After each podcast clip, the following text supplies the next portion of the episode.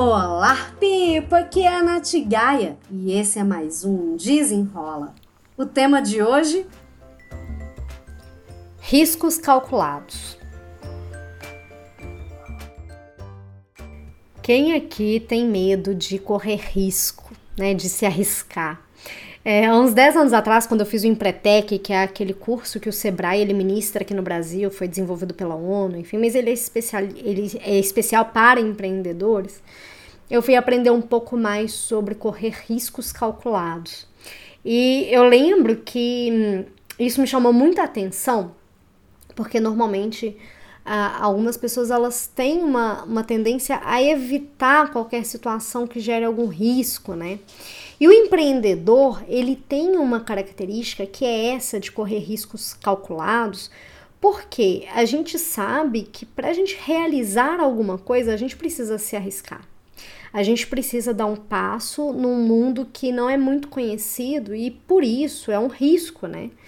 Até porque, igual Flávio Augusto fala, eu acredito que não tem uma estabilidade, mas de alguma forma a gente acaba buscando uma estabilidade pra gente, né? Na, pra gente viver, pra gente trabalhar é uma eterna busca. E, nossa, eu queria muita estabilidade, estabilidade financeira, estabilidade emocional. A gente quer buscar aí as nossas estabilidades. É, e aí, quando a gente fala de risco, de risco calculado, algumas pessoas elas são avessas a correr risco. Elas querem tudo que elas conseguem controlar, programar, e nem sempre empreender vai trazer esse cenário extremamente controlado. E eu vou falar que é o seguinte: eu tenho um dos meus sabotadores, o controlador, que eu sinto muitas vezes em alguns momentos em que eu ou eu tô no controle ou eu tô sem controle. E eu prezo muito por controle, sabe? Mas isso não me impede de empreender, porque eu aprendi a correr risco calculado. O que, que é isso, né, de correr risco calculado? Eu não vou simplesmente me embrenhar numa, numa situação, num projeto, sem ter o um mínimo de conhecimento. Eu vou analisar os riscos, eu vou analisar as alternativas, eu vou entender como é que eu posso diminuir os meus riscos ou controlar um pouco esses resultados. E eu sempre me coloco numa situação em que o risco ele está proporcional à minha capacidade. Eu nunca vou entrar em alguma situação apenas para correr risco, sabe? Ousada, uma situação que é muito além daquilo que eu sinto que eu sou capaz de realizar. Então, o correr o risco calculado que o empreendedor ele precisa desenvolver é muito nesse sentido de você analisar o cenário antes de você se arriscar. E também não é ficar assim, aquela questão dos extremos, né? Não é você se arriscar demais ir acreditando nas, né, nas, nas situações, nos cenários, sem você ter é, a sua própria crítica, sem você ter os seus estudos, sem você ter os seus dados para você tomar aquelas decisões. E também não é não correr risco nenhum, né? Você só viver ali naquilo que é conhecido, naquilo que você domina, porque isso é uma zona de conforto. E para a gente construir, para a gente dar um passo a mais, a gente precisa se arriscar. Mas, tá, de novo, não precisa ser um, um risco que vai te prejudicar. Por isso que é o risco calculado. Eu tava conversando com uma cliente e aí ela, ela tem vontade de ter um plano B e tudo. Inclusive agora acabei de fazer a semana efeito torda, que era para quem tinha vontade de ter um plano B.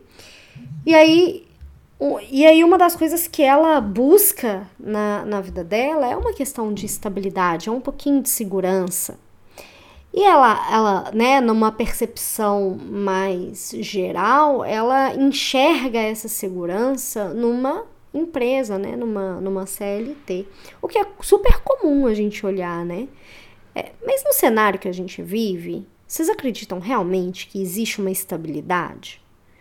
Porque eu, de verdade, eu acredito que não tem. Eu já fui demitida, meu marido já foi demitido, é, outras pessoas que eu conheço já perderam emprego e assim, ou foi por conta de crise externa, ou foi porque a pessoa não se adaptou a, aquele cargo, aquela empresa, aquele momento de vida. Então não é porque a gente está empregado, porque a gente está ali recebendo um salário, que a gente está estável, mas às vezes a gente se ilude um pouco nessa situação. Porque sim, é aquele negócio, né? Ah, o salário tá pingando ali todo mês, então aí eu, eu me sinto mais confortável em dar um próximo passo. Mas a pessoa esquece que se ela colocar em prática o plano B, ela também consegue ganhar dinheiro. Não precisa fazer, igual por exemplo, eu estava contando lá na semana Efeito Torda, que eu literalmente queimei pontes. Eu não me dei outra alternativa. Quando eu resolvi empreender, porque eu já tinha feito, outros empreendimentos em paralelo aos empregos tradicionais que eu já tive. É, e aí sempre foi um plano B. Quando eu entendi que o meu perfil, que eu ficaria muito mais feliz empreendendo, até por conta dos meus valores, que eu falo, né, que eu tenho muito valor da liberdade, mesmo tendo de controle, que eu quero controlar até o resultado, eu tenho muito a, o valor da liberdade, eu quero poder ir e vir, fazer meus horários, criar aquilo que está conectado comigo e não seguir um padrão. Eu quero quebrar o padrão. Né? E aí, quando eu fui observando isso, eu vi que, cara, eu poderia mudar de empresa quantas vezes eu precisasse, mas o problema não estava nas empresas, estava em mim. Eu não estava conectada com aquilo que eu acreditava, que era o quê? Eu mesma desenvolver o meu negócio. E aí, para eu desenvolver o meu negócio, para eu levar isso e sair do plano B e realmente levar a sério, virar fazer um plano A, eu precisei queimar pontes. Então, quando eu fui para Curitiba, que foi quando eu comecei a empreender, há três anos e meio atrás, eu falei com meu marido, eu falei, olha, eu não vou procurar outro emprego, porque eu quero fazer isso aqui dar certo, e para fazer isso aqui dar certo, eu tenho que me dedicar. E, e eu não me dei alternativa. Ele até falou, ah, mas até quando, né? Você vai se dedicar? Eu falei, até fazer dar certo. Eu não, eu não vou me dar uma outra alternativa, porque eu não quero voltar para CLT. Então, eu analisei os meus cenários, eu pensei assim, bom, eu posso arrumar um emprego e fazer meu plano B nas horas vagas? Poder eu posso. Eu quero? Não, não quero. Qual que vai ser o risco de entrar de cabeça, não ter um salário fixo e correr atrás? Eu tinha, é, eu tinha uma reserva financeira, uma reserva boa financeira que inclusive me ajudou por um ano, porque o primeiro ano sempre é o mais difícil, né? A gente tem muito mais instabilidade. Eu cobrava bem menos do que eu cobro hoje.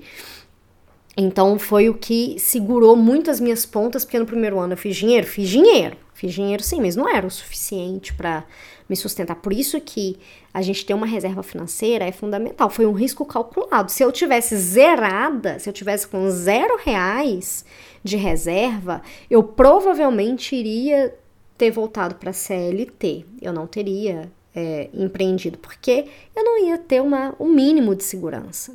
Então, para quem às vezes pensa, poxa, eu quero ter um plano B, eu quero sair do meu emprego, eu quero construir algo novo, tenha uma reserva de segurança. Isso vai te ajudar a correr um risco calculado, porque o seu negócio você vai construir do zero o primeiro ano, ele é bem desafiador. Mas se você tiver esse preparo, não vai ser um, um risco alto, vai ser um risco que é proporcional à sua capacidade. Então, quando a gente fala de correr risco calculado, seja empreendendo na vida, é isso, é se preparar, é analisar cenários, é tomar decisão sabendo que, opa, isso aqui é ousado, mas eu tenho capacidade. E não só, cara, isso aqui é muito ousado, eu não sei nem por onde é que eu começo, ou, ah, eu vivo uma vida bem dentro da minha zona de conforto.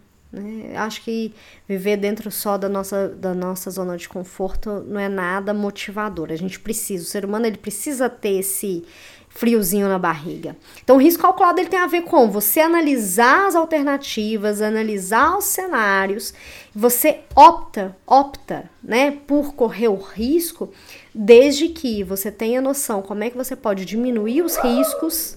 Ó, o Monezão participando deste podcast como você pode diminuir os riscos e vai se colocar numa situação em que você tem o domínio daquela, daquele cenário, tá? Se você ainda não me segue no meu Instagram, me siga lá no arroba natgaia, tem também o meu YouTube, youtube.com barra Natália Gaia, com TH. Eu espero que você tenha gostado e até o próximo. Desenrola!